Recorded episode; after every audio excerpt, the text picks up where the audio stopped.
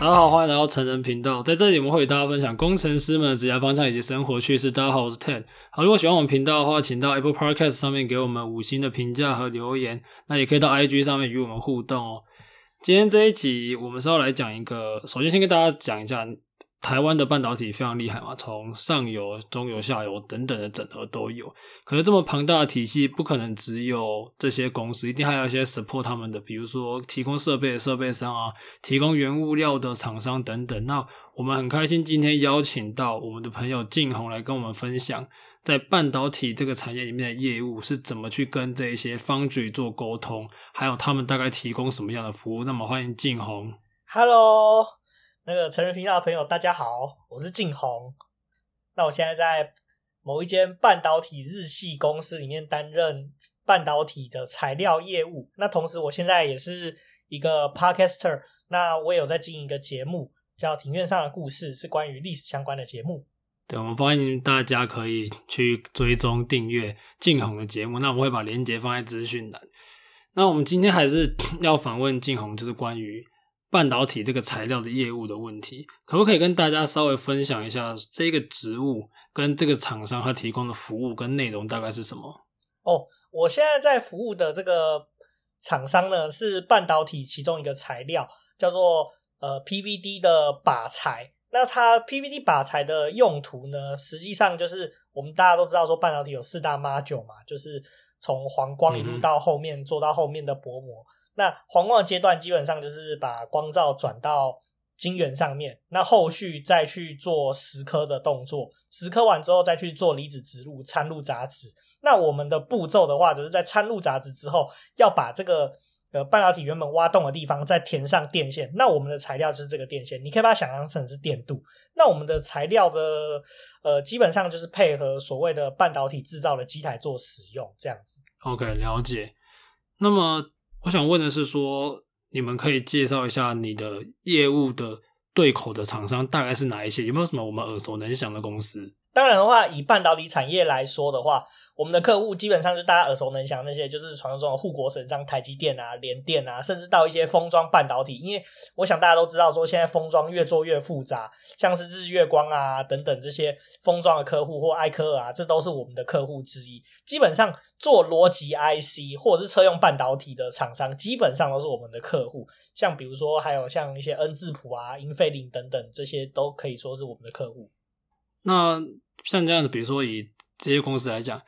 台积电的规模是非常大。那像很多设备商，他们都有一个流传，就是说有 T 赛跟能 T 赛，那可能对 T 的会比较赛一点。你们也有这样的情况吗？没错，而且我就是在重灾区的中心，其实我就是所谓的 T 赛。那几乎大部分好像在半导体业界的公司都会这样分，就会分成囊 T 跟 T 赛。那我刚好运气比较不好，就是在 T 赛这个地方，所以就是扛死的人。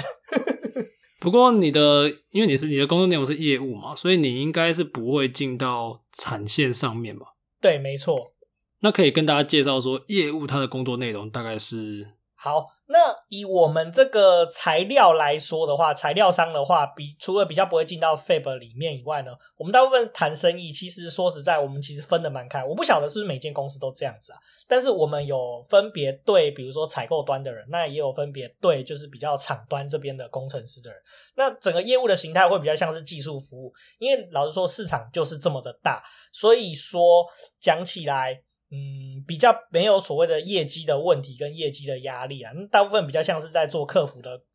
工作，然后而且就是有一点像 AE 嘛，就 support 客户的感觉。对对对对对，比较像是这样子的路线的感觉。那像这样子的情况下，因为就不就可能不需要去做一些陌生开发，可能是那个就是一个长久以来的客户这种感觉。对对对，就是比较 key account 的工作啊，大部分 key account 的工作。Okay. 就是说实在不太需要跑客户啊，那相对来说我们比较不会是业绩压力，我们比较大的压力是，比如说呃，当台积电出了新制程的时候，我们能不能成为它的所谓的 main supplier，这就是会攸关是呃接下来业绩有没有成长的一个关键。例如说我们在新的奈米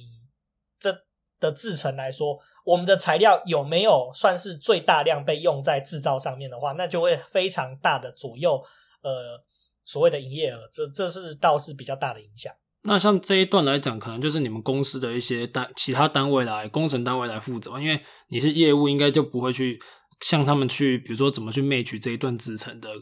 材料开发，这一段应该就不是你碰触到的吧？比较不会是 man 的碰触到，但是我们有比较资深的业务同仁会负责在 RD 阶段负责做导入的动作。那通常同时业务他也会辅助，就是说 RD 单位就是跟。就是啊，台积电的 RD 单位，还有我们自己本身 RD 单位，作为一个中间沟通的桥梁，有一些比较基础的问题，会由业务来做处理，那也是我们客服的部分。但真的非常 technical 的部分，当然还是需要有这个技术单位去做合作，这样子。了解了解。那像是业务，因为我们对业务的一个刻板印象，都会觉得说是业务是不是都蛮会讲话的？那你觉得在这个这一个工作内容里面，他讲话需要沟通的成分高吗？沟通的成分，我想是非常的必要，不管是对厂端的工程师，或者是对到不管是采购物管这方面，你的呃沟，我反而觉得说会不会讲话是一回事，反而是考验的其实是沟通的技巧。因为除了我这份工作做采购，我前一份工作是做呃，我这份工作是做业务，我前一份工作是做采购，所以我认为呃，很不一定是要非常非常就是能言善道，但是你必须要非常的。有有效沟通啊，应该是有效沟通。没错，就要有效的沟通。那至于说像比如说有没有很要求专业的话，我觉得倒是还好。你只要有一些就是基础的一些概念，那你可以听得懂工程师要表达的内容，然后可以回来把这个问题带回来给你的技术团队去让他们去做一些调查 survey，解决客户上的客户的 issue。那我觉得你就是一个像在半导体来说，或者是说在我们这个半导体材料来说，相对来说你就是一个比较。呃呃，合格的业务啊，那当然你也可以去对技术的细节去多做了解啊。不过我觉得了解是一回事，了解只是帮助你工作上可以更顺利的去进行，但是你也不是真的主要的这个 manly 的角色去面对所谓的技术问题。我觉得这是就是每个产品它的可能可能我们的要求不一样嘛，就你刚刚说的，像呃以你这个。对于客户来讲，可能你要怎么去回报他的问题，怎么去统合他的问题。那技术面你可能就了解一个 overall 的。那接下来你要知道怎么把这些问题 assign 给不同的人，应该是你这个角色会需要的一些工作能力吧？对，没错。除了 assign 给不同的人以外，那你也同时就是说，呃，自己也要去了解说这个问题要找人，找找哪一方面的人以外，找对的人也是很重要对对，对，因为你要有些对，嗯，是了解。对，然后而且你也要会懂得问问题，这也是一个蛮重要的事情。的确，你问的问题必须问对，那你才知道怎么解决。就你问问题的深度跟跟它的精准度，就知道你对这个问题的了解程度。对，我相信是对你们是蛮重要的。对，那我想另外另外问题是，因为毕竟你还算是跟我们年纪差不多，算蛮年轻的嘛。那你的客户这么大，会不会蛮有压力的？可能跟你对口的人都大你个一轮两轮这样。其实倒是还好，因为我前一份经历工作经历的关系，就是在石化业，那相对我面对的都是大我可能一两轮，可能都可以说是老狐狸，而且在石化业，我觉得相对尔虞我诈的情况也不会比较少，所以。我一路下来倒是没有很适应，就是没有很不适应这种情况。而且你说产品上高不高价？其实我当时在石化业背的营业额，跟我现在背的营业额，我倒觉得说其实相去不会很大。甚至我现在背的营业额，反而比我在石化业背的营业额还要少。所以我倒是觉得说，嗯，卖这个产品会不会很有劣势？我觉得倒是不会，而是你心态要怎么正确。因为这个不关乎说你销售的东西。金额高或低，重点是你要去对你的产品去够了解，你要对你自己讲出来的东西是要够有自信，对你自己了解的事情要够有呃充分的了解跟自信，不会被人家唬得一愣一愣，这反而我觉得才是重点。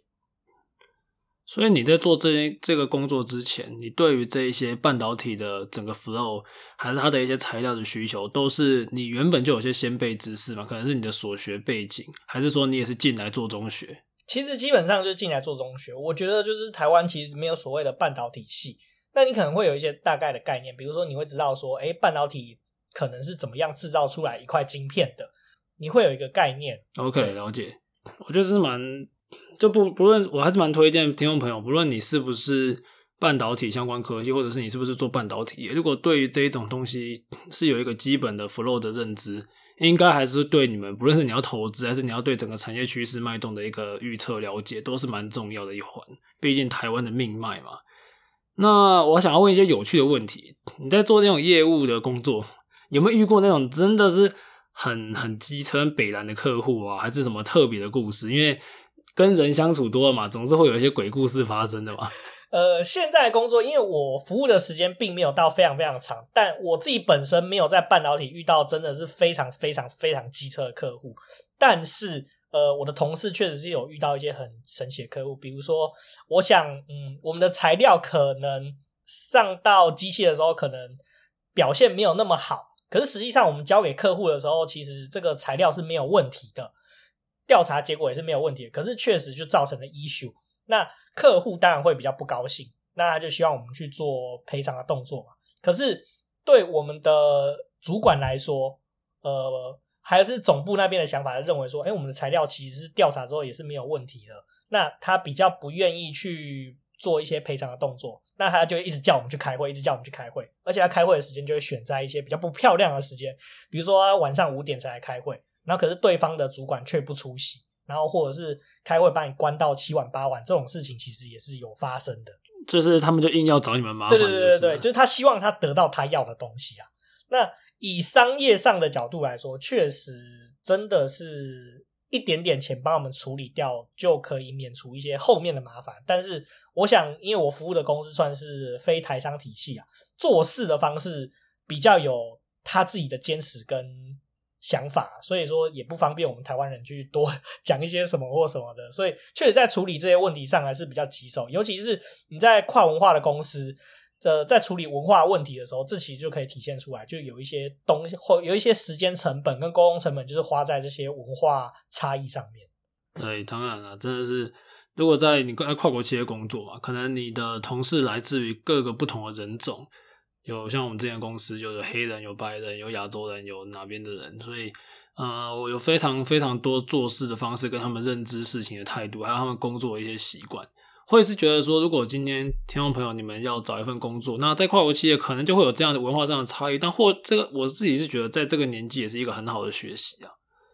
那我想要问的另外问题是，因为虽然你的你的这个 sales 算比较 technical 的 sales 吧，应该算是比较有点技术含量的，对，那。因为晋弘他是他也跟我们一样都是工程背景的，那是什么原因让你就是没有当工程师，而让你选择就是朝 sales 的方面？事实上是这样，就是我一方面我个人的背景是我是没有念硕士的，然后加上我的背景是科大体系出来，我其实是从高职一路念上来，然后科大，然后毕业，然后那时候当初在大学探索的时候，其实就。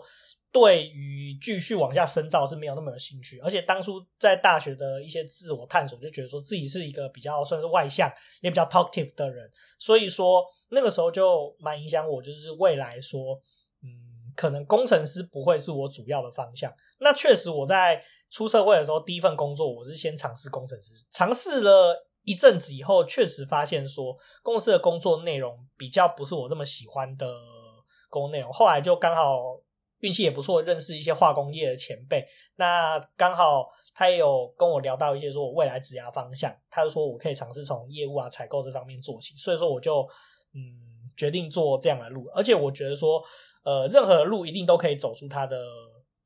道理来。所以那时候我就也没有循规蹈矩，就跟着大家去念研究所，念研究所出来就是进台积电。或者是什么，或者是去半导体公司等等的。虽然说一开始的路真的是走得非常非常的艰辛啊，因为毕竟你没有硕士学历，又不是什么特殊的名校毕业，而且我也不是最顶尖的那两间，就是台字辈的科大出身的，呃，国立科大的学生，所以一开始走的路确实是真的相对比较辛苦一点点。那我到今天也是走到了这个地方来，一路从台商，然后走到了日商。那我也不知道我接下来未来会往哪个方向走。我我觉得说，只要你搞清楚你自己心里面想要前往的方向，一定你的堆叠跟履历一定会帮助你走到不一样的路。而且我也是想要证明一件事，就是说不一定要念硕士也可以，就是达到你想要的目标。的确啊，因为我个人也是觉得念不念硕士这个议题，很多人很喜欢吵，但是。以我以我对台湾目前的硕士来看，我觉得很多硕士出来的水平是蛮低的，所以呃，如果你只是想要延后就业的话，还不如像晋弘这样，是早一点去摸索自己喜欢的领域。因为如果你像晋弘一样，你对于工程是没什么领域，可是你又硬要去念一个不上不下，或者是你硕士也不是很有兴趣，那你出来你就是一个顶多就中庸的工程师，你没有办法做到出色。那我相信大家也听得出来，晋弘的口条、晋弘的逻辑思维，其实都是非常优秀的。那他在他的领域找到了自己有自信的地方，我相信，因为有有些听众朋友也跟我们说，哦，他可能不一定想当工程师等等，但是不要去给自己做限制。我相信是你愿意去选择、愿意尝试，其实就是有很多很多的可能性啊。那么，因为我们毕竟是个工程的频道，那我相信也会有一些人会希望运用他的工程的一些基础知识，然后可以像晋弘一样做这样子。他是 sales，他门槛算是比较高的 sales，就。不是什么人都可以进来，你还是要有一点 background 会比较好一点嘛。那可不可以给这样的有这样的想法的一个听众，给他们一些建议说，说如果他接下来想要像你一样跨这样的跑道，什么样的方式是他适合去尝试或做准备的部分？我觉得在学生时代的话，就是努力的去探索自己的方向。那如果想要当业务的话，我觉得有一个迷思，就是不是说你很喜欢讲话、喜欢跟人家聊天就适合当业务。业务其实处理的事情是人的事情，它跟工程师比较不一样，它是处理呃，比如说是 issue 啊，或者是事务上的事情，它相对来说人是有非常多的灵活性的。所以我反而觉得说，你需要多去了解一下人是怎么想的，怎么跟人家对话会是舒服的，这反而是另外一个重一个非常大的重点。还有再来的话，我认为你的英文能力是非常非常的重要。我觉得说，我之所以可以走到现在，就是没有念学士，有一点工程背景，然后可以马上毕业当业务，其实也有很大一部分的原因，除了幸运以外，我觉得很大一部分的原因就是因为我的英文是在呃。大部分的工程学院的毕业生的水准算是比较上缘的地方，所以说相对来说，我可以获得的机会是比较高的。比如说，你有办法跟外籍老板做沟通吗？或者是说你在谈生意的时候，你肯定是有的时候会必须要接触到外籍工程师，那你有办法用外语去跟他做技术上的交流，或者是商业上的交流？我觉得这都是相对非常非常重要的一个能力。没错。刚刚提到两个能力，即便你不是业务，你是工程师，也必须好好的去去了解，因为人与人之人之就是一个变异很大的嘛，所以每个人每个人的想法，那就算你是工程师，你要怎么去收敛别人的想法，你主管的想法还是客户的想法，那是非常重要。然后英文也是像刚刚金红说，你基本上现在在国际化的时代，你只会一个语言是远远不够的，所以我觉得这里可以做一个很好的分享啊，刚刚所说到的那些东西。很多很多事情，你不一定是你现在这个当下会用到，它可能是你先做准备。那你未来或许你想跨成为像这样 technical sales，也或许没有。但我相信很多一个这么多 general 的一些能力，都是大家必须要去准备的。最好在你年轻的时候都有一定的水平，这样会方便你在蛮多地方都。有更多优势吧，像刚才晋弘说的，你应该蛮常遇到一些，不论是外国客户还是一些其他的客户，种种客户，不同形形色色的人，要有很多的思维方式去处理。这也是做这份工作有趣的地方，就是可以接触到形形色色的人。其实我觉得，在年纪轻的时候，多接触一些不同面向的人，其实有助于你的思考逻辑的养成，以及你看待事情的角度。的确，的确，你要有不同的。不开有不同的刺激，它会给你有很多不同的想法，所以我是蛮推荐大家在年轻的时候去多看一点，然后给自己有更多新想法，然后不要给自己受限。我们相信你可以去听听晋晋弘他们频道给你们的一些新想法，你也可以听听我们频道，我们会或听听一些别人他们思考的方式，去看看啊、别人怎么做的啊，看看一些书，在很多层面都会给你有很多的收获。对，那我们这边可以再请静红可以介绍一下你们的 podcast 频道，让大家认识？因为现在大家疫情在家，你知道吗？其实也不知道干嘛，可以跟大家分享一下。我再聊一下我的节目，我的节目叫《庭院上的故事》，它是跟我的 partner 一起共同经营的。那我们比较 focus 在关于历史、风土人文方面的一些探讨跟了解啦。那最近我们的 slogan 叫做。那些离我们好远又好近的事，我们特别喜欢探讨说这些呃，其实离我们历史故事，呃，这这段历史其实不会离我们非常的遥远，但其实它其实就在我们身边的故事。那我们最新的一集节目是讲聊关于这个北投的故事。北投其实在近代有很风花雪月的一场发展。那有兴趣的听众其实可以来这边听听看哦。没错，那我们在今天分享的这个是让大家知道说很多。很多的选择，那大家可以自己去思考。那如果喜欢静红今天的分享，也欢迎去订阅他的频道。那如果喜欢我们今天的节目的话，也可以把它分享给你的朋友。那也可以到 IG 上面跟我们分享你的想法哦。那我们今天非常谢谢静红的分享，谢谢各位，谢谢静红，谢谢，谢谢大家，拜拜拜。